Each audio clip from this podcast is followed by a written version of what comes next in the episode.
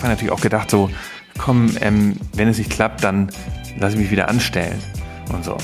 Und so war es auch. Also ich war am Anfang, war das alles Kraut und Rüben, was ich gemacht habe. Ich habe meine Firma bei mir zu Hause äh, gehabt auf dem Küchentisch. Ich hatte Tippfehler auf meiner Webseite. Ich hatte, ich hatte ganz, schlimme ganz schlimmes Logo, so selbst gebastelt. Ich hatte auch einen komischen Namen. Ich hatte am Anfang hieß die Firma InnoSpark und nicht Future Candy. Und dann habe ich sozusagen im Verlauf, dann nach ein paar Monaten habe ich es umbenannt, weil niemand InnoSpark verstanden hat. Also so, also es war Chaos, ja. Ähm, insofern, also ich glaube, das ist ein bisschen anders als andere Gründungsgeschichten, würde ich damit sagen.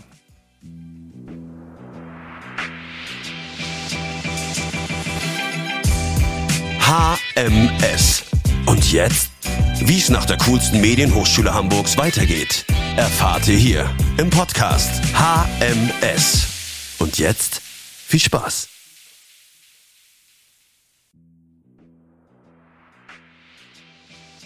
Nick Sohnemann ging es zu Beginn seines MBAs genauso wie mir und vielen anderen Studierenden an der Hamburg Media School. Er wusste nur, er möchte irgendetwas mit Medien machen. Dass er nur einige Jahre später sein eigenes Startup gründen würde, war ihm selbst zum Zeitpunkt seines Abschlusses im Jahr 2005 noch nicht wirklich klar. Heute ist Nick bereits seit über neun Jahren Herr und Gründer seiner eigenen Innovationsagentur Future Candy und setzt gemeinsam mit seinen Kunden neue Innovationsprojekte um. Ich habe Nick gefragt, wie er überhaupt zu dieser Gründungsidee gekommen ist, was seither seine größten Herausforderungen waren und welche Tipps er für Menschen hat, die auch ihr eigenes Unternehmen gründen möchten.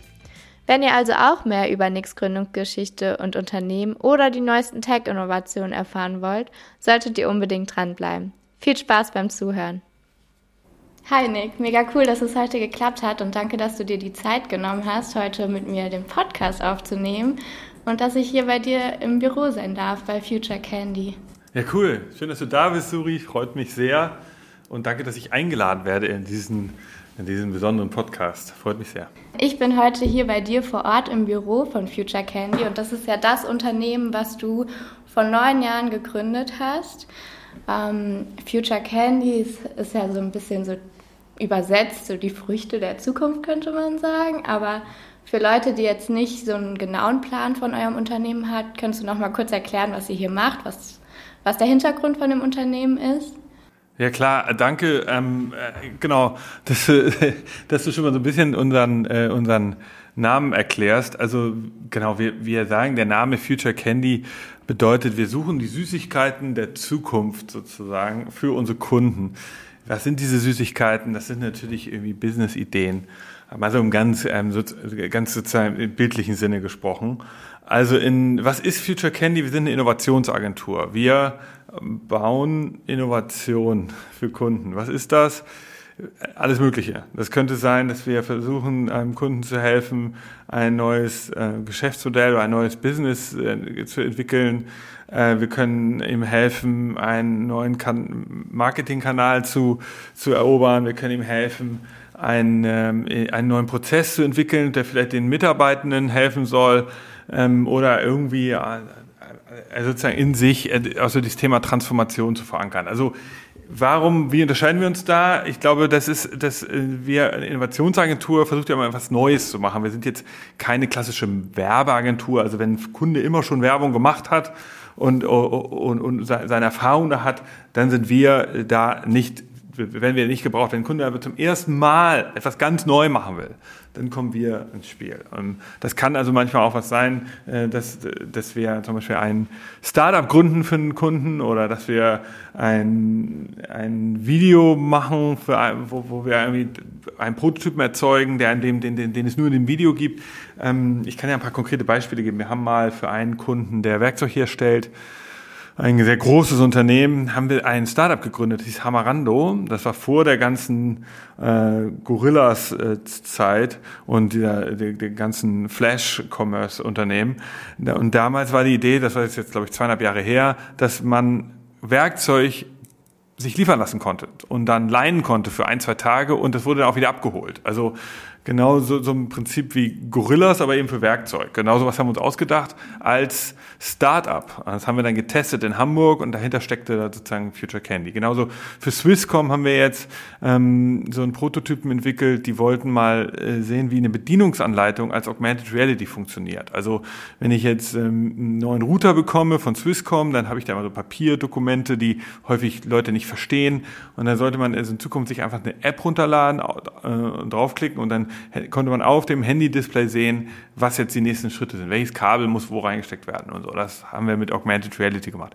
Wir haben auch schon mal für ein anderen Unternehmen, anderes Unternehmen haben wir ähm, eine Augmented äh, Reality Welt gebaut. Also äh, sorry, eine Virtual Reality Welt. Also wir haben für Daimler haben wir mal, die wollten sozusagen ihre, die, die haben ja ihre Büros umgebaut in der, in der Unternehmenszentrale und damit die Mitarbeitenden dort äh, das vorab sehen können, wie das aussieht, nicht nur auf Fotos und Zeichnungen, so, sondern wirklich erleben können, haben wir so eine Virtual Reality Welt gebaut. Das ist jetzt auch schon ein bisschen her. Aber das sind so Sachen, die wir machen. Aber und am Anfang ähm, stehen häufig erstmal das, die Erklärung von neuen Technologien. Also aktuell ist, ist so, dass Unternehmen uns anfragen und wissen wollen, was das Metaverse ist oder was NFT ist. Also bevor Unternehmen dazu übergehen zu sagen, okay, wir müssen jetzt mal ins Metaverse machen, wollen sie erstmal wissen, was das überhaupt ist. Und in dem Fall ähm, machen wir dann natürlich auch viel Aufklärung ähm, in Form von Vorträgen oder Workshops, Masterclasses. Ähm, also ähm, da, der, der, das, sind, das ist eigentlich das, was wir machen. Und ich glaube, man kann sozusagen abschließend nur einen Satz sagen. Du sitzt ja hier bei uns im Büro, du siehst hier um uns rum sind Roboter und, ähm, Virtual und, und, und Technologien, Gadgets.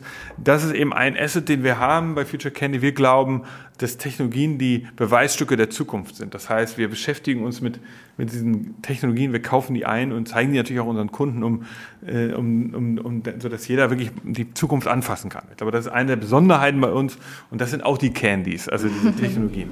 ja, und gab es da auch jetzt zum Beispiel ein Projekt, was dir besonders am Herzen lag? Ja, also ich liebe Projekte, wo wir wirklich so Kunden entwickeln können. Also wo wir ähm, angerufen werden und dann sagt ein Kunde, ja, pass auf, ähm, etwas diffus, äh, ja, wir wissen eigentlich gar nicht so genau, wir wollen uns mal mit der Zukunft von Kinowerbung beschäftigen. Wir hatten zum Beispiel mal Werbeweische als Kunden.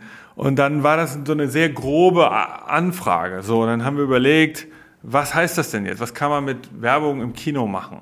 Oder äh, und dann entstehen daraus, äh, dann fängt, man erstmal an mit so einem Vortrag, wo wir denen mal zeigen, was machen denn andere Menschen auf der Welt dazu. Und dann entsteht daraus ein Workshop und dann äh, noch ein Workshop. Und äh, ganz äh, allmählich entwickelt man sich immer weiter und so haben wir am Ende ein in Berlin im Zoopalast hatten wir eine Virtual Reality Meditations ähm, Kinosession. Das heißt, du konntest äh, reingehen. Meins war das um die Mittagspause so, dass du halt sagst, okay, ich habe einen anstrengenden Arbeitstag, du gehst zum Kino, ja, bisschen okay. Äh, und dann, wenn du da um die in der Nähe arbeitest und kannst dann dort in einer so eine Brille aufsetzen im Kinosaal, hast die diese Musik aus dem Lautsprechern und hast dann aber trotzdem diese Virtual Reality Erfahrung, weil du dann auf dem Kino sitzt und so eine Brille aufsetzt. Also so, das ist eigentlich sowas, was ich am liebsten mag, wenn man wirklich Kunden ähm, von so einer diffusen Anfrage hin zu so einem sehr konkreten Projekt entwickeln kann. Und da gibt es ganz viele äh, Projek Projekte so in der Vergangenheit. Ähm, also kann ich jetzt nicht sagen, dass ich äh, da jetzt also eins besonders hervorhebe, aber ich mag sowas natürlich am liebsten. Aber es ist so natürlich so, dass natürlich das selten der Fall ist. Häufig rufen die Kunden bei uns an und sagen, ja, wir würden gerne mal das zum Beispiel erfahren, was das Metaverse ist. Und dann müssen wir denen das halt erklären aus unseren Augen und dann passiert natürlich nicht sofort, dass sie dann auch sagen, wir wollen da jetzt was drin machen. Also was man aber sagen muss, und da bin ich in der glücklichen Situation, durch dieses seltsame Modell, was wir hier haben, diese Innovationsagentur, ähm, haben wir doch einen Vorteil. Wir beschäftigen uns halt mit den ganzen neuen Themen und das zieht einfach Leute an. Das heißt, wir haben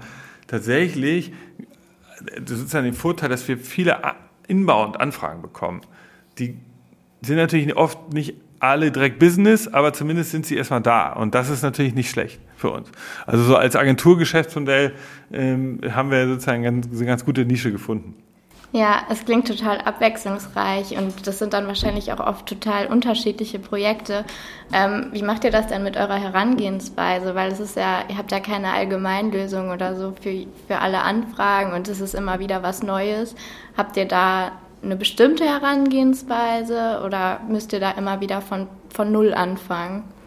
Naja, also was ich sagen muss, ähm, eine Sache, die ich lernen musste, so auch nach der HMS, ist, ist Thema Projektmanagement. Also ich weiß, bei der HMS wird das ja auch gelehrt. Wir haben da auch äh, super viel gelernt. Aber am Ende ist das, was wir als Fähigkeit bei uns haben heute bei Future Candy als Skill, ist, glaube ich, ein gutes Projektmanagement, weil die Anfragen sind sehr unterschiedlich, wie du sagst. Es sind auch sehr viele Branchen. Wir, also wir arbeiten für elf verschiedene Branchen und wir sind ja nie Branchenexperten. Wir müssen also versuchen, in kürzester Zeit zu verstehen, das äh, ist ein Unternehmen aus dem Bereich Handel, was sind jetzt deren Pain Points, das ist ein Unternehmen aus dem Bereich Automotive, was sind deren.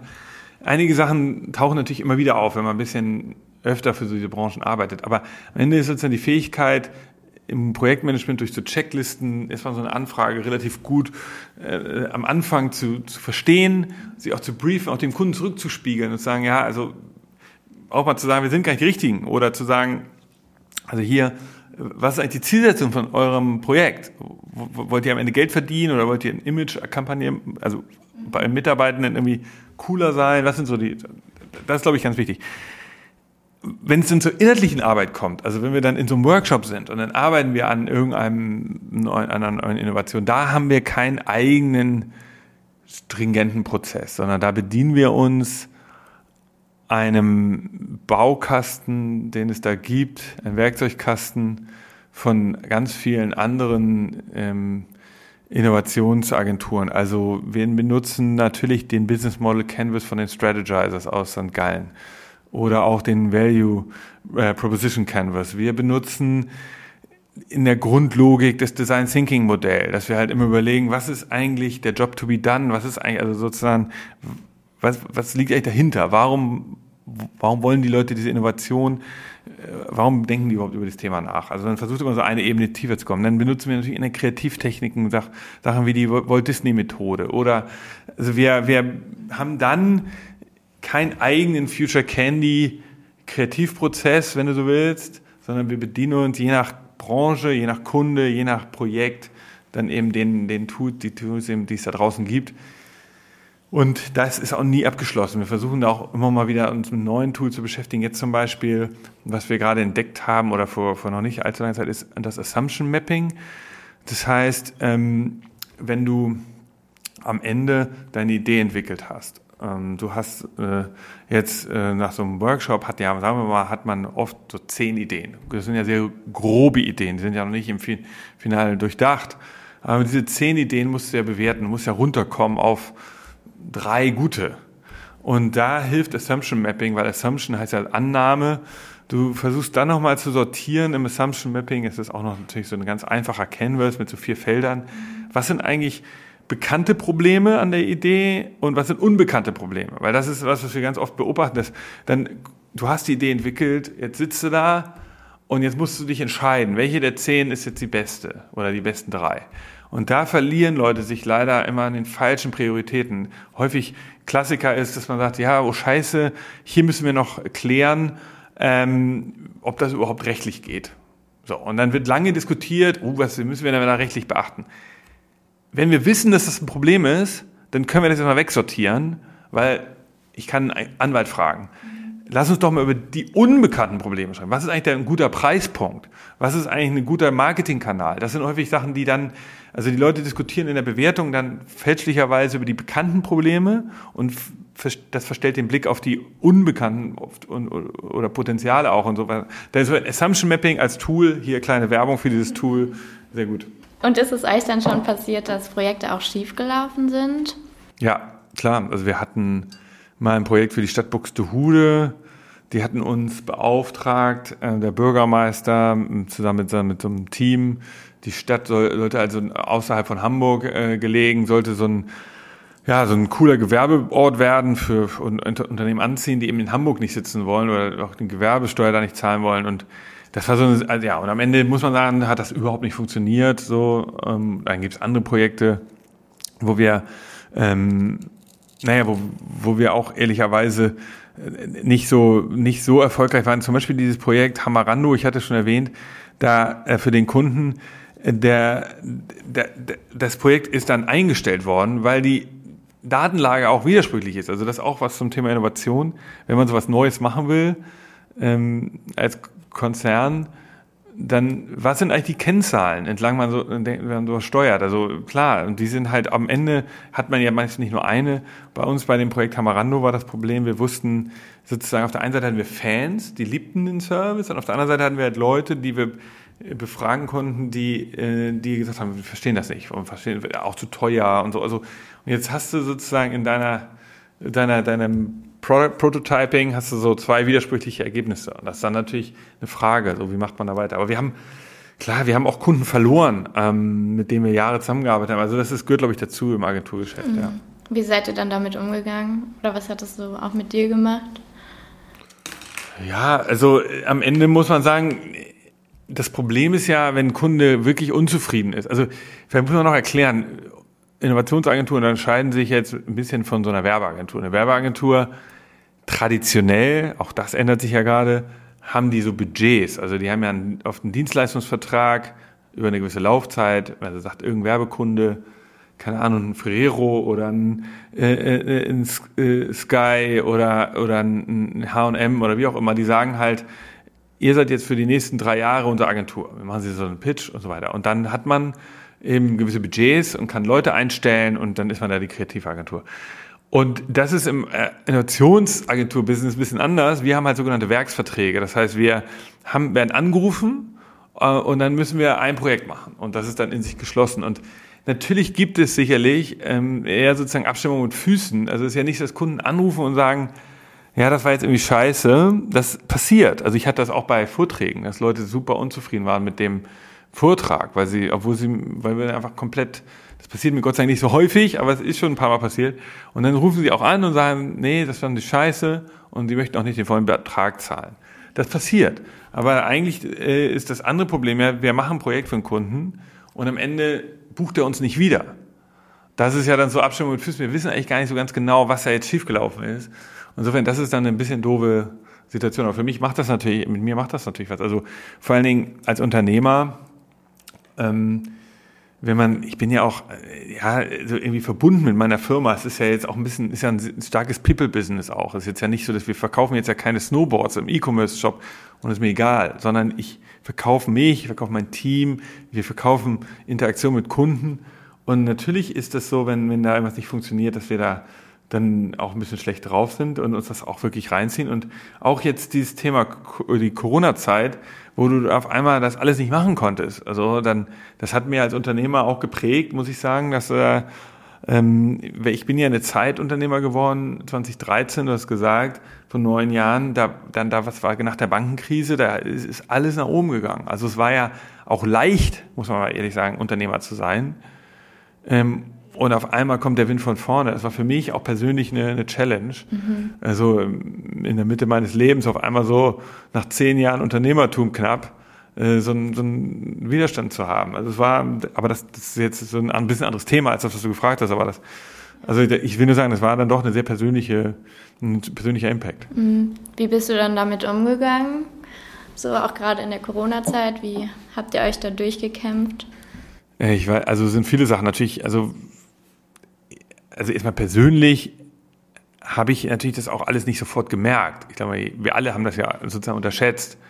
Aber ähm, ich habe nicht gemerkt, was das mit mir macht und wie stark der Impact ist. Also ich glaube, ich hatte auch sicherlich so eine kleine, ich weiß nicht, ob man das überhaupt sagen darf, mit Leuten, die wirklich krank sind, aber ich hatte so eine kleine Kurzfristdepression. Also ich war also einfach, wenn, wenn man sich stark mit seiner Arbeit identifiziert und so, dann ist das schon was, was mich, ähm, ich war einfach schlecht drauf. Und da, was machst du dagegen? Also ich habe dann halt meine Wege gefunden, irgendwie versucht, so mentale Fitness äh, zu erhalten durch alle möglichen Aktivitäten in meinem Privatleben. Ähm, und natürlich auch durch eine Erkenntnis, dass man am Ende auch mal sagen muss, wir leben in so einer Leistungsgesellschaft, das ist jetzt ein bisschen philosophisch, aber ich kann nichts dafür. Ich kann fucking nochmal nichts dafür, dass äh, und es ist nicht meine Schuld. Und das war dann so ein bisschen auch befreiend, am Ende zu sagen, es, ich habe nun mal dieses Talent, diese Fähigkeit, sowas zu machen, so eine Agentur zu, zu bauen und dieses Business zu betreiben. Und äh, ich, jetzt ist das betroffen, so da muss ich halt auch sagen, es ist irgendwie nicht meine Schuld. Was habe ich im, ich im Unternehmen selbst gemacht? Also ich glaube, was ich, vielleicht hier so als Tipp für die Hörer und Hörerinnen, was man vielleicht lernen kann, ist schneller zu agieren bei Krisen. Also ich habe natürlich geprägt von so einem, habe ich ja gerade gesagt, so, so einem sehr guten, äh, von einer sehr guten Zeit, habe ich viel zu spät Cost-Cuttings gemacht, zu spät angefangen, hier die Arbeitszeit runterzuschrauben. Am Ende haben wir natürlich wie viele gemacht. Wir haben dann irgendwann Kurzarbeit eingeführt und wir haben versucht, irgendwelche Leute, Freelancer und sowas nicht weiter zu beschäftigen. Aber ähm, so viele Möglichkeiten hatte ich nicht. Ich weiß, andere Agenturen, die schon mal durch eine Krise gekommen sind, die einfach älter sind als wir, die haben viel schneller dann auch Leute entlassen und sowas. Tja, sowas lernt man. Heute muss man wissen, wenn eine Krise kommt, schneller.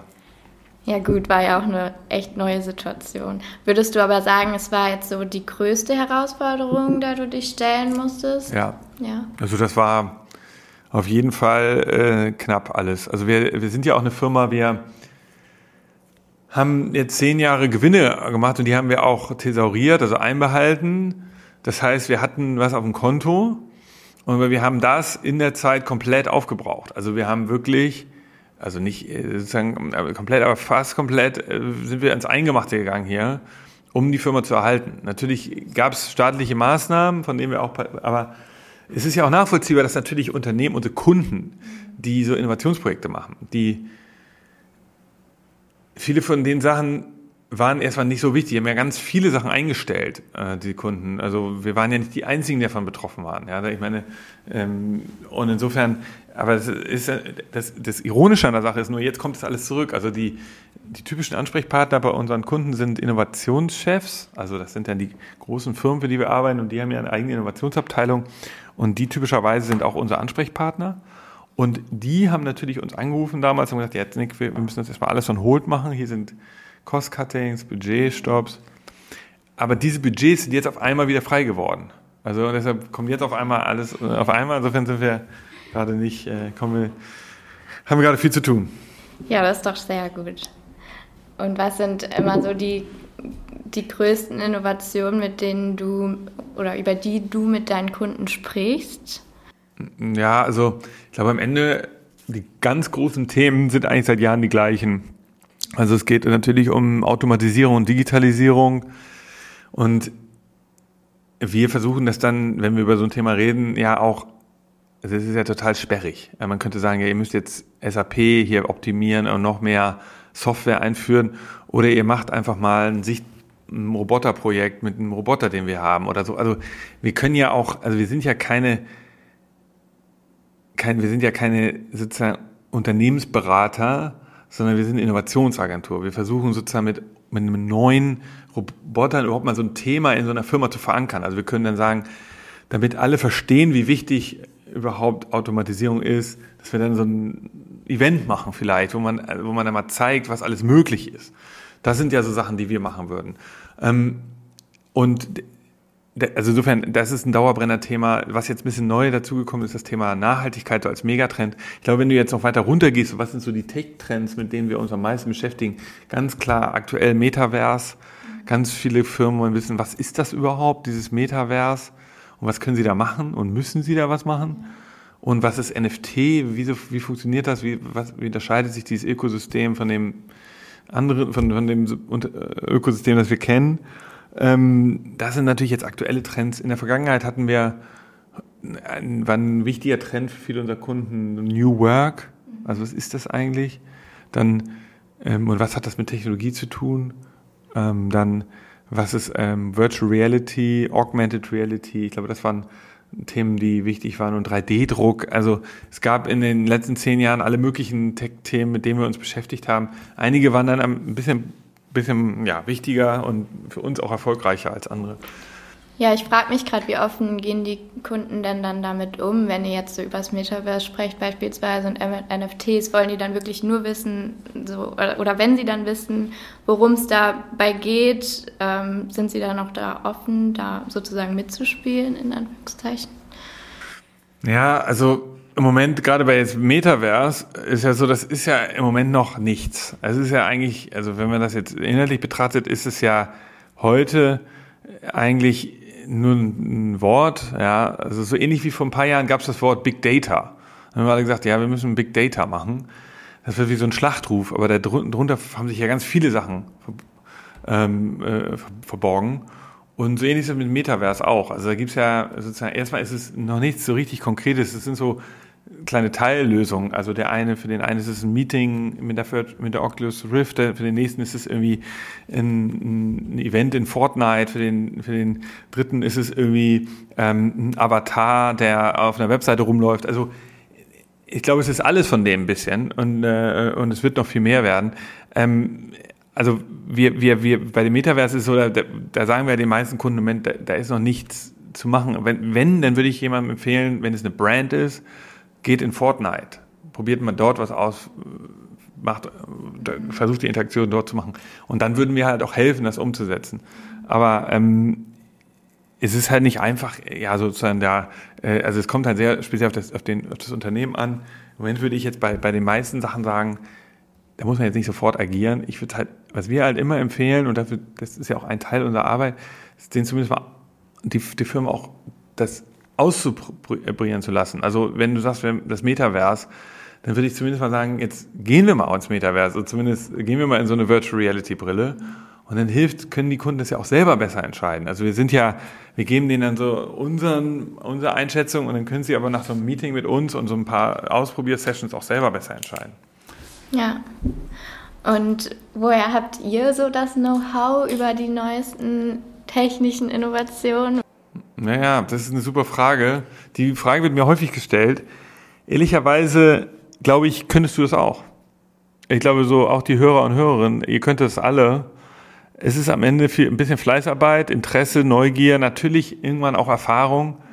Aber, also, ist, ich glaube, es ist ja bei vielen Jobs so, die man, alle könnten wir das auch. Ähm, äh, wenn wir es nur acht Stunden am Tag machen. Und das ist halt sozusagen unser Ding. Wir gucken uns halt also um konkret zu machen, was, was machen wir eigentlich? Wir gucken zum Beispiel auf der, bei der CES in Las Vegas, gucken wir uns Sachen an. Das ist eine wichtige Messe für uns. Da sind viele Technologie-Startups, die da ihre Sachen lancieren.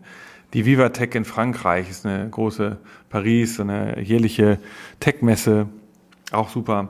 IFA selten. Also wir gehen selber auf Messen und gucken uns da Sachen an. Zweite Sache ist, wir haben auch eine Chinesin im Team. Wir lesen natürlich viel im Netz, klar, und sind da irgendwie vernetzt. Und inzwischen ist natürlich unser Vorteil, dass wir so ein bisschen Erfahrung haben und einige Firmen bringen ja dann die zweite Edition, eine dritte Edition raus. Das heißt, du brauchst dann einfach nur dranbleiben und kannst so verfolgen, was passiert. Also ich glaube, ähm, am Ende ist es Fleißarbeit und das kann jeder machen, aber und natürlich Interesse. Mhm. Ja, also viel Recherchearbeit und auf dem neuesten Stand bleiben. Genau, genau. Und wie kam, also ist es auch jetzt so der Weg, wie du überhaupt zu dem Thema Innovation gekommen bist und zu der Gründungsidee, jetzt in Richtung Innovation zu gehen? Ja, das ist auch eine super Frage, die wird mir auch oft gestellt. Ich glaube, jetzt vor allen Dingen, wenn jetzt, äh, also Leute, die vielleicht zuhören, die im Studium sind oder auch an der HMS studieren, ähm, ich, bei mir ist es ein bisschen anders gewesen, meine ganze Gründergeschichte, als bei als bei anderen.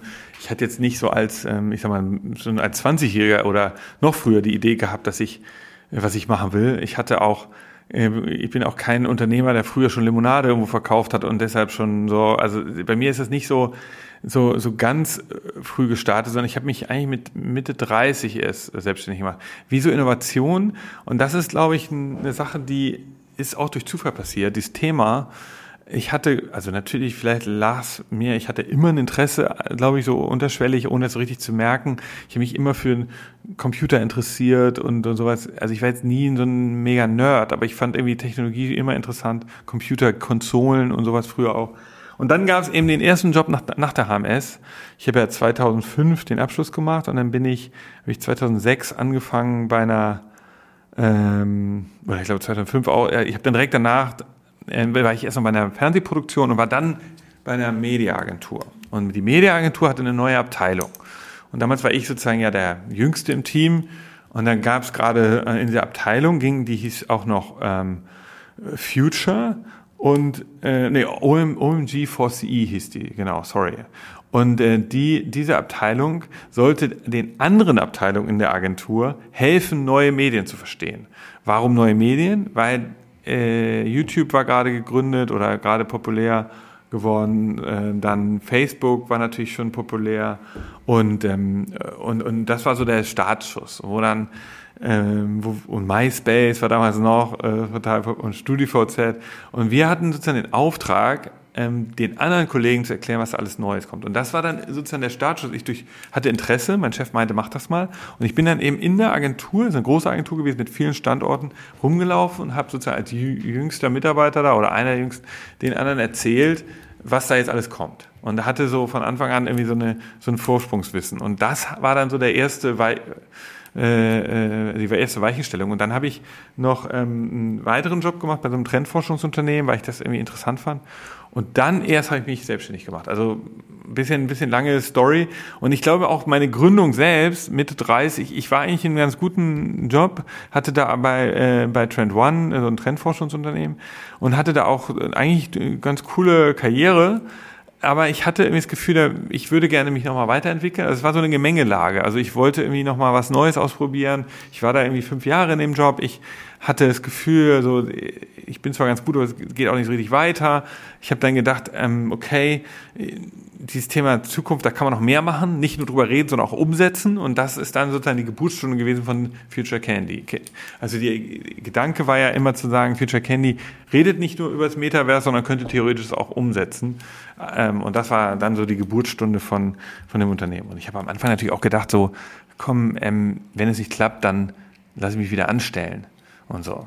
Und so war es auch. Also ich war am Anfang, war das alles Kraut und Rüben, was ich gemacht habe. Ich habe meine Firma bei mir zu Hause äh, gehabt auf dem Küchentisch. Ich hatte Tippfehler auf meiner Webseite. Ich hatte, ähm, ich hatte ganz, schlimme ganz schlimmes Logo, so selbst gebastelt. Ich hatte auch einen äh, komischen Namen. Ich hatte am Anfang hieß die Firma InnoSpark und nicht Future Candy. Und dann habe ich sozusagen im Verlauf dann nach ein paar Monaten habe ich es umbenannt, weil niemand InnoSpark verstanden hat. Also so, also es war Chaos, ja. Ähm, ich hatte natürlich aber gleich ein, zwei Kunden und so weiter. Also irgendwie hat es dann funktioniert. Ähm, insofern, also ich glaube, das ist ein bisschen anders als andere Gründungsgeschichten, würde ich damit sagen. Aber warst du ganz am Anfang ganz alleine? Genau, ja, also ich hatte ähm, einen Freund, mit dem ich zusammen, der auch in der Anstellung war. Wir wollten gemeinsam die Firma gründen und wir haben uns auch gegenseitig so Mut gemacht und wir haben auch relativ lange drüber überlegt. Also ich glaube, wir haben über ein Jahr oder knapp ein Jahr haben wir immer an den Wochenenden zusammengesessen und immer so zwei, drei Stunden überlegt, was machen wir da und wollten das gemeinsam gründen. Und dann ist er aber äh, einfach nicht zum Gründung da mitgegangen. Er wollte dann in seinem Job bleiben und am Ende habe ich es dann alleine gemacht. Ja, ich wollte es nicht alleine machen, aber ich habe es dann gemacht. Krass. Und sonst hattest du keine Unterstützung oder? Naja, ich hatte natürlich ähm, am Anfang hatte ich natürlich, ich hatte natürlich immer so ein Netzwerk dann von Freunden, die auch Unternehmer waren. Das hat mir natürlich sehr geholfen. Bei so ein paar schlimme Fehler habe ich vermieden. Dann hatte ich auch mal Glück, dass mir irgendwie, also mein Bruder ist zum Beispiel auch Unternehmer, dass ich irgendwie so auch überall mal am Anfang ist zum Beispiel ein Problem bei Firmen, das kann ich sozusagen jetzt, glaube ich, allen Unternehmern mal mitgeben. Eine Sache, die ich völlig unterschätzt habe, ist Working Capital. Also äh, Umsatz ist ja schön und Gewinn ist auch schön, aber du brauchst Cashflow. Und Cashflow heißt, äh, das ist ja auch eine Binsenweisheit, dass irgendein Kunde, der dich beauftragt, auch immer mal, mal zahlt. Und bei Agenturbusiness ist es halt so, dass du ähm, du machst, du kriegst einen Auftrag jetzt im Juli, wo wir hier das aufnehmen, und dann arbeite ich erstmal und dann ist das Projekt vielleicht im September fertig. Dann stelle ich im September äh, die vollständige Rechnung. Ich habe vielleicht eine kleine Abschlagsrechnung gestellt, aber die vollständige Rechnung stelle ich im September. Und dann zahlen die das aber erst im Dezember. Das heißt, ich habe ein halbes Jahr später häufig erst das Geld. Das kann man alles ein bisschen verändern. Man kann da natürlich sicherlich was reinschreiben in, in, in, in, in, in so ein Angebot, dass man sagt, ich will was vorher haben. Aber Kunden zahlen typischerweise erst am Ende. Und Working Capital heißt, dass du dieses Problem einmal hast, dass diese Bugwelle, wenn du irgendwann drin bist, dann läuft es. Aber diese Phase zu überleben, das war krass. Und da hatte ich Gott sei Dank ein bisschen Unterstützung, auch dass ich mal kurzzeitig mir Geld leihen konnte, um überhaupt sozusagen diese Zeit zu überbrücken. Aber das waren natürlich alles so Sachen, die mir geholfen haben. Und klar, ich meine, aber ich habe auch super viele Fehler gemacht. Also Webdesign, die Webseite, das technisch hat das alles teilweise nicht funktioniert. Dann, wie gesagt, auch, ähm, ja, also, aber wir haben Gott sei Dank nicht so viele Fehler gemacht, dass alles schief gegangen ist. Aber ähm, genau, und irgendwann habe ich dann die erste Person eingestellt. Das hat aber knapp ein Jahr gedauert, glaube ich. Und dann, jetzt sind wir inzwischen, also mit schwankenden Zahlen, so knapp 20 Leute. Wir waren mal mehr, dann waren wir bei Corona nur acht. Nach Corona, jetzt sind wir wieder ein bisschen mehr. Also ähm, genau. Und jetzt vor kurzem ist sogar ein jemand bei mir eingestiegen. Also ich habe jetzt einen Partner gefunden, ähm, Dr. Maximilian Böger, der hat jetzt nicht in der HMS studiert, sondern in der Uni St. Gallen. Und der ähm, ist ein bisschen jünger als ich, also ist 15 Jahre jünger und ist dadurch auch so ein bisschen Generationswechsel und bringt nochmal eine ganz neue Komponente rein. Und der ist jetzt auch mein Partner. Also ich war neun Jahre alleine und jetzt ist äh, Max mit reingekommen. Also so geht's. Und wie macht ihr das mit den unterschiedlichen Standorten? Also ich habe gesehen, ihr habt sechs Standorte. Ja, das ist ein bisschen natürlich, wir, wir klappern da ein bisschen, um uns größer zu machen, muss man ehrlicherweise sagen. Aber es ist nicht ganz falsch. Wir haben tatsächlich überall Kollegen. Also Roman in San Francisco, dann haben wir Sven in Shanghai, wir haben den Silvio in, äh, in Lissabon. Wir haben ähm, sozusagen, und wir haben tatsächlich ein Büro auch in Zug. Äh, Esther äh, leitet das da, aber das, das sind halt oft sozusagen jetzt keine vollständig für uns arbeitenden Leute, sondern sind eher so Eyes and Ears, muss man ehrlicherweise sagen. Aber es ist für uns schon super wichtig, dass wir das auch Kunden sagen können, dass wir ähm, zum Beispiel bei vielen Projekten machen wir so Benchmarking-Analysen. Also wenn wir jetzt, wir haben jetzt zum Beispiel ein Projekt, da sollen wir so ein Voice Assistenten. Ähm, der hat eine, eine, Bank in Deutschland hat einen eigenen Voice-Assistenten gebaut und den sollen wir mal so benchmarken und da hilft natürlich so ein internationales Netzwerk. Da können wir dann sagen, pass mal auf, äh, Link Shu und Sven, sag uns mal, was sind für Banken in China haben denn so Voice-Assistenten? Oder so. Und dann können wir natürlich so ein Netzwerk da benutzen. Aber wir, wir haben da jetzt keine richtigen Büros, das muss man ehrlicherweise sagen, wo jetzt da irgendwie mehrere Kollegen sitzen. Aber das kommt natürlich alles noch. Was war seit der Gründung so dein größter Meilenstein? Ich glaube, eine Sache war für mich natürlich toll, als wir äh, eine, ich wollte eine Million Umsatz machen. Also als wir dann irgendwie diese anfänglichen schlimmen Fehler dann und, und Chaos so ein bisschen sich dann äh, gelegt hat und wir wirklich so ein bisschen Business auch hatten und dann äh, äh wollte ich irgendwie eine Million machen. Da habe ich gedacht, komm, das schaffen wir. Und das das war für mich ein Meilenstein, muss ich sagen. Als ich das dann erreicht habe, ich glaube, das war drei Jahre später. Also wir, wir sind so nach drei Jahren waren wir über eine Million. Klar, aber dann ist es irgendwann, sobald du es einmal erreicht hast, ist es auch irgendwie weg. Das ist das Doofe an so Zielen und Meilensteinen. So, man kann sich da nicht so lange dran freuen. Mhm. Auf den nächsten. Hättest du sonst noch Tipps für Leute, die jetzt eine gute Idee haben und auch gerne gründen wollen?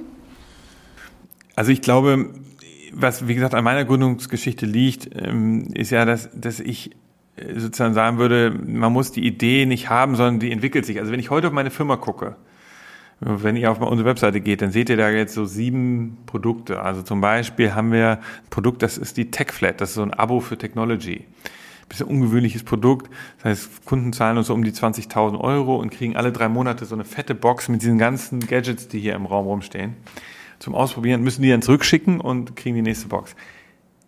Das habe ich ja nicht entwickelt, als ich die Firma gegründet habe, sondern das haben wir on the go entwickelt, während wir da saßen. Deshalb also mein Tipp jetzt hier sozusagen für, für die nächste Generation ist einfach loslegen. Also ich glaube, meine These ist im Moment, in Europa verändert sich alles. Wir erleben den krass, krassesten Strukturwandel, den es überhaupt jemals gab. Wir sehen ja jetzt schon, wie Branchen durcheinanderwirbeln. Die Energiewirtschaft wird nachhaltig, die Automobilindustrie verschwindet und es gibt eine Mobilitätsindustrie. Es gibt im Bereich Retail erleben wir einen Paradigmenwechsel weg von diesem Modell, dass ich irgendwo hingehen muss, hin zu dem Modell, dass alles zu mir kommt. Ähm, überall wird, verändert sich das gerade. Ja, und ich glaube, das wird, ähm, wird, wird insofern, wir brauchen gerade in jedem Bereich Unternehmen, auch Agenturen, die Firmen dabei helfen. Insofern, also das wäre mein Appell, legt los.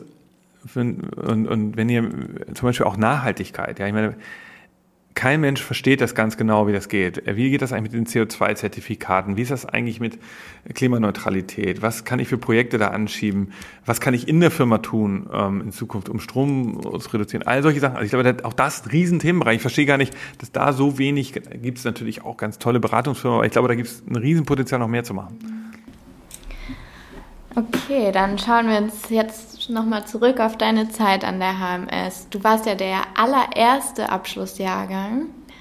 Ähm, was konntest du so in deinem Studium mitnehmen für heute?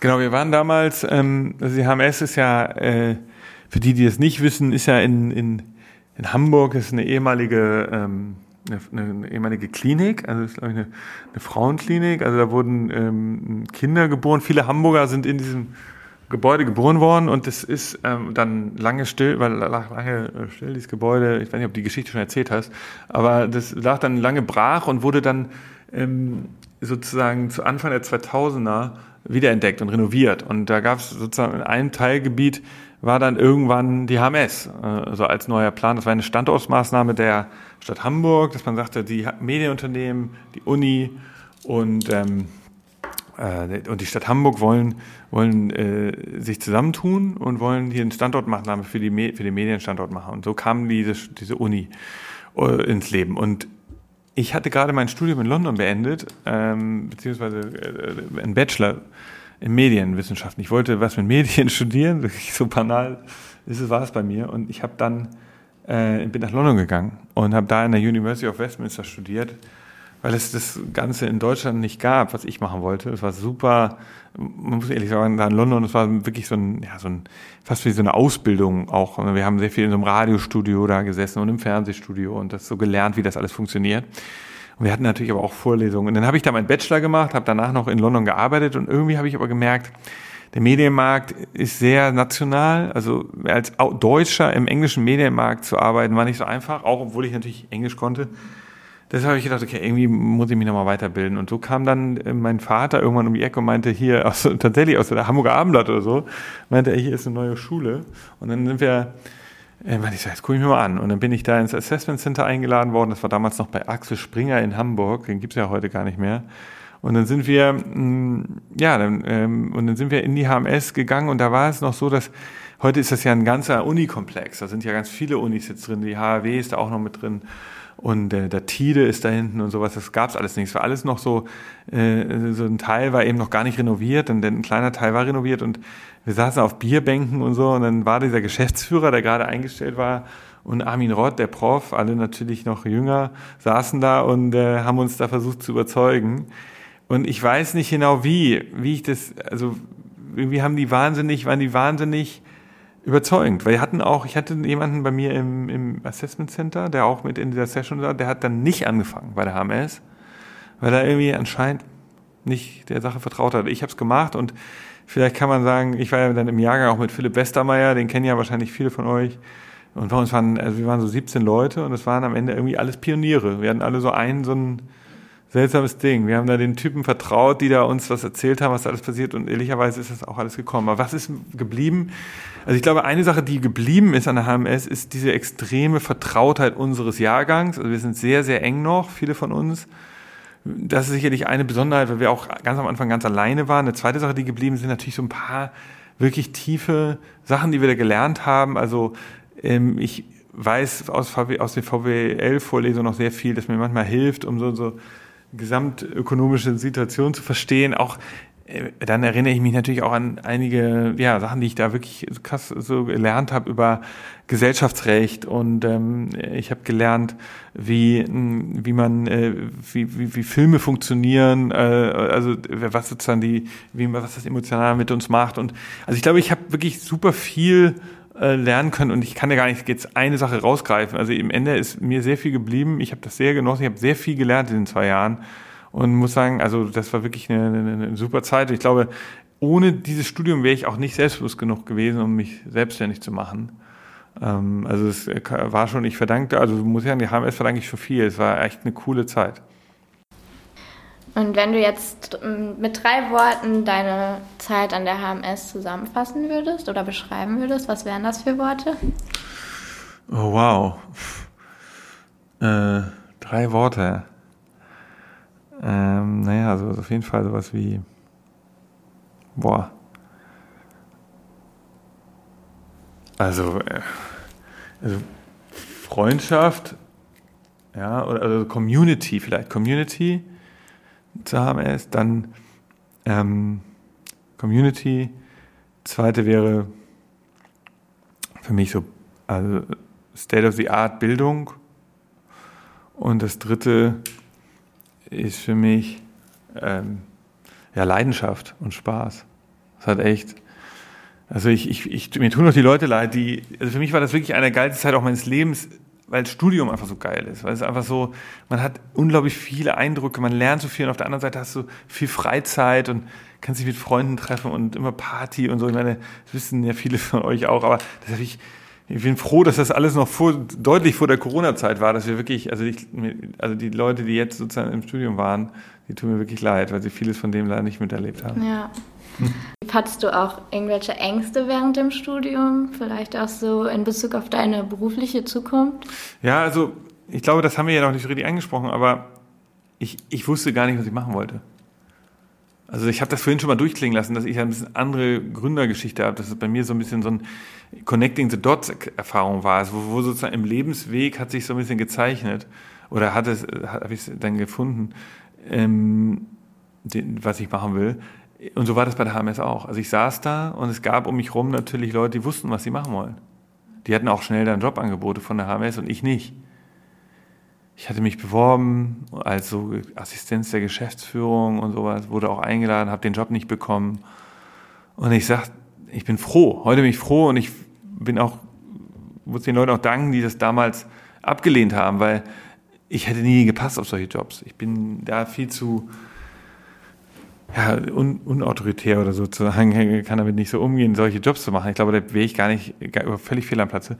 Deshalb, jetzt ist alles gut, wie es gekommen ist, aber damals war das natürlich doof. Ich, ich hatte den Eindruck, ich müsste irgendwas sein. Also, weil das war schon so. Wir hatten irgendwie so einen Medienmanager vorgelebt bekommen, die sehr zahlenlastig sind, die sehr, ja, auch konservativ sind, was man auch sieht. Also viele Medienunternehmen haben ja leider auch den Anschluss verloren in Deutschland, weil sie einfach nichts gemacht haben. Wir hatten also so ein Vorbilder damals gesehen und ich habe immer gedacht, oh Gott, das bin ich überhaupt nicht. Also ich kann jetzt nicht zu Gruner und Jahr, Axel Springer, Bauer Verlag oder wie auch immer gehen oder auch Pro7 oder RTL und, und da eins von diesen Sachen sein. Damals. Ich glaube, das hat sich auch ein bisschen geändert. Wenn ich mir heute die Geschäftsführung von RTL anschaue, das sind äh, super kreative Köpfe und offene damals hatte ich den Eindruck, da war ich aber auch jünger, dass das irgendwie eine andere Kultur war. Und da hatte ich schon Schiss. Mhm. Kannst du daraus jetzt auch ein paar Tipps ableiten an jetzige Studenten, wie man damit umgehen kann vielleicht? Ja, also ich glaube, eine Sache, die mir auffällt, ist kein Student, keiner der Studierenden, und auch wenn ihr jetzt zuhört, hört auf mit diesen Lebenslauf polieren für irgendwelche Jobs und Karriereambitionen, die man machen sollte. Also dass ich jetzt sage, ich gehe noch mal ein halbes Jahr zum Start-up und dann gehe ich noch mal ein halbes Jahr zum Konzern und dann gehe ich danach jetzt zum richtigen Job, den ich machen will. Ey, das ist scheiße. Also würde ich sagen. Also meine, mein Eindruck ist, ihr müsst äh, irgendwie das machen, worauf ihr Bock habt. Und klar, wenn ihr das machen wollt, weil ihr das machen wollt, dann ist das was anderes. Aber wenn man jetzt sagt, ich mache das, damit ich meinen Lebenslauf aufhübsche, damit ich irgendwie später in irgendeinen Job bekomme, ich würde es äh, nicht so machen. Ich würde äh, mich ein bisschen darauf verlassen, auf so ein Gefühl der Intuition und auch das, das System, das erkennt. Also wenn du dich in Bewerbungsgespräche begibst, ähm, dann werden die Leute erkennen, dass du vielleicht für die Stelle nicht geeignet bist, aber für eine andere Stelle ähm, oder so, weil du als Persönlichkeit da besser reinpasst. Und ich glaube, da würde ich eher sozusagen vertrauen auf, auf eure, auf, auf, auf die Gegenseite und natürlich auch das, dass ihr irgendwie auch vielleicht über das Connecting the Dots, dass ihr erstmal wo anfangt, was euch Spaß macht, was irgendwie interessant klingt und dann kann man sich von da aus dann weiterentwickeln. Aber nicht umgekehrt denken, ich will dahin, weil mir das Spaß bringt und dann macht ihr irgendwelche anderen Sachen, um irgendwie euren Lebenslauf aufzuwerten. Hm. Und du warst ja dann nochmal an der HMS als Director of, oder vom InnoLab. Was, was war das für eine Stelle? Was hast du da gemacht? Ähm, ja, das war ganz cool. Das war, äh, ich, das gab es, glaube ich, nur ein Zeitfenster. Ah, nee, jetzt, inzwischen macht das, glaube ich, Andreas Wrede. Ähm, stimmt. Das war vor der Zeit, als äh, kurz bevor Andreas gekommen ist, hatte Armin Roth sich überlegt, dass wir ein, in der HMS dieses Thema Innovation so ein bisschen vernachlässigt haben. Also ich glaube, das war, die HMS stand eben für, aus der Historie raus, für Print und für, äh, für sozusagen das klassische Mediengeschäft. Aber so, und dann gab es so zu den ersten Digitalvorlesungen auch, aber so was da in Zukunft kommt an Medienmärkten und Technologien, das war eigentlich klar. Ich hatte ja dann schon äh, sozusagen meine Firma gegründet und dann hat Armin gesagt, mach doch noch ein paar Stunden in der Woche äh, hier auch noch äh, das Thema äh, ähm, InnoLab. Und dann habe ich versucht, natürlich da auch das Kollegium und vor allen Dingen auch andere, die Studierenden damals dann schon mitzunehmen. Habe ihnen schon gezeigt, was alles passiert. Das war die Idee. Und das war dann ganz gut für mich am Anfang natürlich auch, weil ich meine Firma war noch nicht so bekannt ähm, dass ich dann, erstens hatte ich noch nicht so viele Aufträge und zweitens hat mir das natürlich auch in Kundengesprächen geholfen, dann sagen zu können, ich bin Leiter des InnoLabs. Aber am Ende war es dann so, dass ich dann so viele Aufträge auch hatte, dann nach ein paar Monaten, dass das dann an Andreas gegangen ist. Aber es war natürlich für mich ein guter Start. Und natürlich, klar, dadurch, ich muss sagen, der Hames, ich finde, die Hames ist ein, einfach ein tolles Produkt, eine, eine, coole Firma, eine gute Einrichtung. Und es ist ja nicht nur, äh, sind nicht nur die Dozenten und Professoren, natürlich auch das ganze Team. Und ähm, man sieht das ja auch, ich meine, die, die haben es ist jetzt, ich weiß gar nicht wie alt, 15 Jahre bald, ähm, 2003, nächstes Jahr 20 Jahre schon, ja, wow. Ähm, also schon, schon auf jeden Fall ein, äh, ist ja jetzt auch ein, schon fast ein etabliertes Business. Und ähm, insofern hab, fand ich es auch gut, wo ich das Produkt so genossen habe, dass ich danach nochmal mithelfen konnte, das Produkt noch weiter zu verbessern. So, und was meinst du? Du bist ja jetzt ähm, ein Spezialist in den neuesten Tech-Innovationen. Und was meinst du, was sind so die Trends von morgen? Oder würdest du da einfach auch beim Metaverse bleiben? Wir hatten ja eben schon kurz drüber geredet. Naja, es sind so viele Sachen. Ne? Also ich kann ja, also Metaverse, also da kann ich einen Satz noch zu sagen. Ich glaube, das Metaverse, wie gesagt, gibt es so in der Form heute noch nicht. Das ist sicherlich etwas, was langsam entsteht. Ähm, ich kann mir vorstellen, dass wir in Zukunft viel mehr mit Avataren zu tun haben. Also heute habe ich, wenn ich heute auf mein Homescreen gucke von meinem Handy, habe ich über so kleine App-Icons und dann habe ich manchmal so Diagramme, die zeigen mir, wie viele Schritte ich gemacht habe und so. Ich glaube, dass Apps werden zu Avataren. Zum Teil, nicht alle, aber einige. Dann habe ich drücke ich drauf und dann spricht auf einmal auf meinem Display, vielleicht auf meiner Smartwatch, spricht vielleicht mein Trainer mit mir. Auch das wird das Metaverse sein.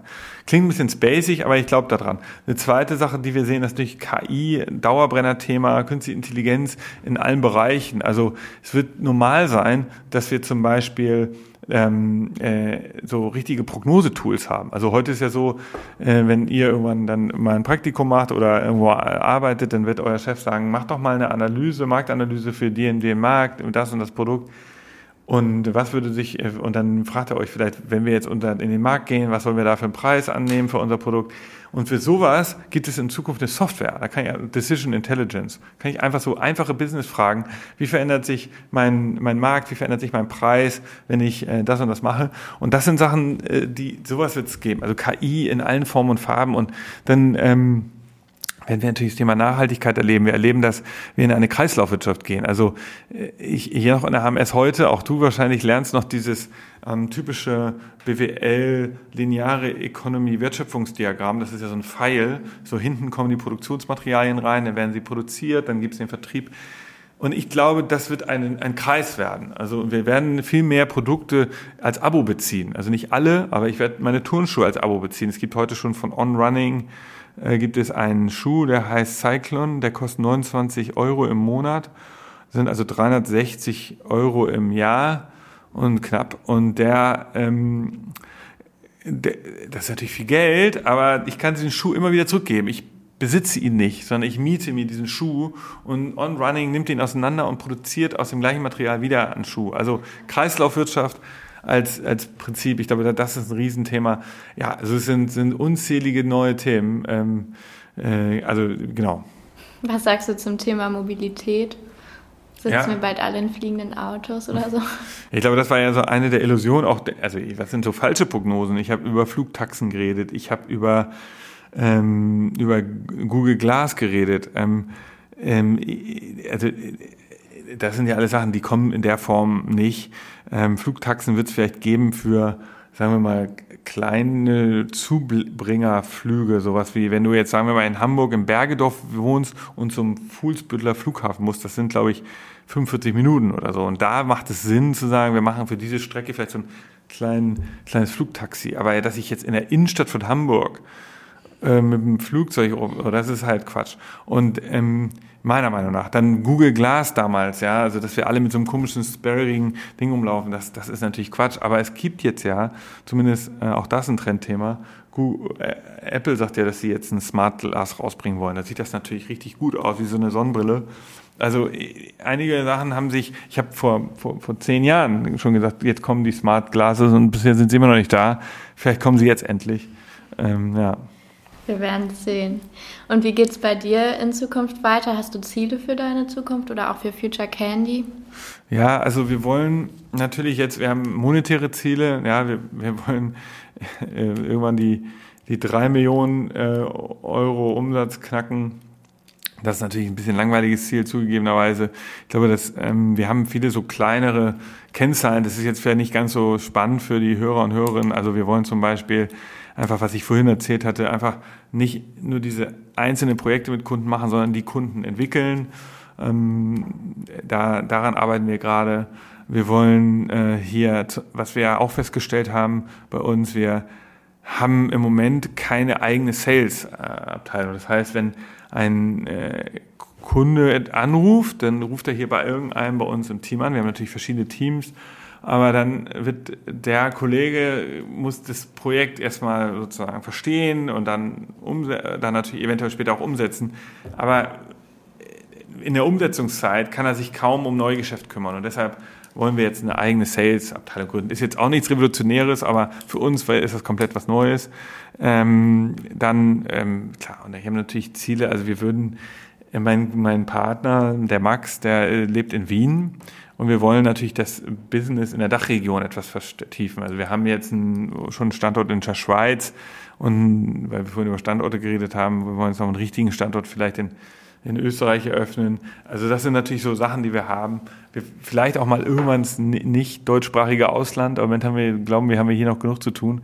Also wir haben eine Menge sozusagen vor, aber wir sind natürlich auch ehrlicherweise noch ein bisschen verunsichert durch Corona.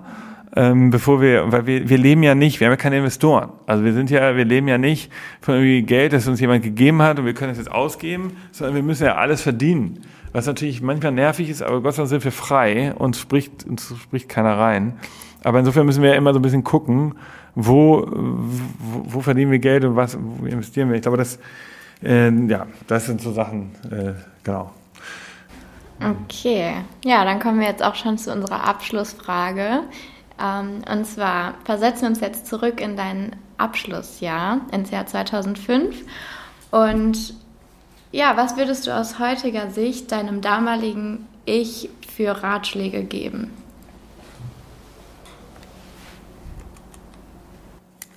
Tja. Das ist eine gute Frage. Also, ich würde ihm wahrscheinlich sagen, mach es genau so. Es ist, es ist nichts Schlechtes dran. Es gibt keine, mach die Fehler, so wie sie waren. Ich, es gibt natürlich Sachen, wenn ich jetzt auf mein Leben schaue, die hätte ich gerne nicht gemacht. So, weil sie einfach äh, dumm, dumme Fehler waren, aber ich habe sie gemacht. Und insofern kann ich jetzt nicht äh, so richtig. Ähm, ich, also ich würde, ich würde, glaube ich, ich bin da ganz, äh, ich sag mal so, ich bin da sehr positiv gelassen. Ich würde meinem jüngeren Ich auch die Freiheit geben, alles so zu machen, wie ich es gemacht habe. Also ich habe jetzt, äh, genau, also genau, also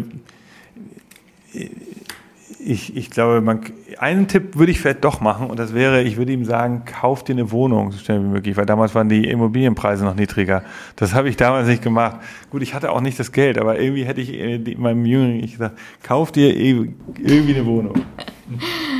Ja, aber das ist doch eigentlich ein guter Ratschlag und ein guter Abschluss. Vielen, vielen Dank für deine Zeit und die spannenden Insights, die du uns hier gegeben hast. Ja, cool. Danke für die Einladung und wenn ihr Lust habt, äh, genau, also ich und noch irgendwas äh, von mir wissen wollt, könnt ihr mir natürlich persönlich kontaktieren. Zum Beispiel über LinkedIn oder per Mail oder ähm, wie ihr wollt. Meine, äh, ich bin ja irgendwie auch verlinkt in den Shownotes, glaube ich. Ich würde mich freuen, von euch zu hören. Und ja, vielen Dank äh, für die Einladung, das nette Interview. Und ich wünsche dir und dem Podcast alles Gute und natürlich der HMS weiterhin und äh, werden Grüße alle von mir. So, das war's dann auch schon wieder mit unserer heutigen Folge. Tausend Dank an alle, die heute reingehört haben. Ich hoffe, es hat euch gefallen und ihr konntet vielleicht sogar den ein oder anderen Ratschlag mit auf euren Weg nehmen. Ansonsten meldet euch gerne bei Kritik, Lob, Fragen oder Anregungen über unsere E-Mail-Adresse und lasst uns doch gerne eine Bewertung auf Spotify da. Ich bin Suri und freue mich schon, euch beim nächsten Mal wieder begrüßen zu dürfen. Bis bald!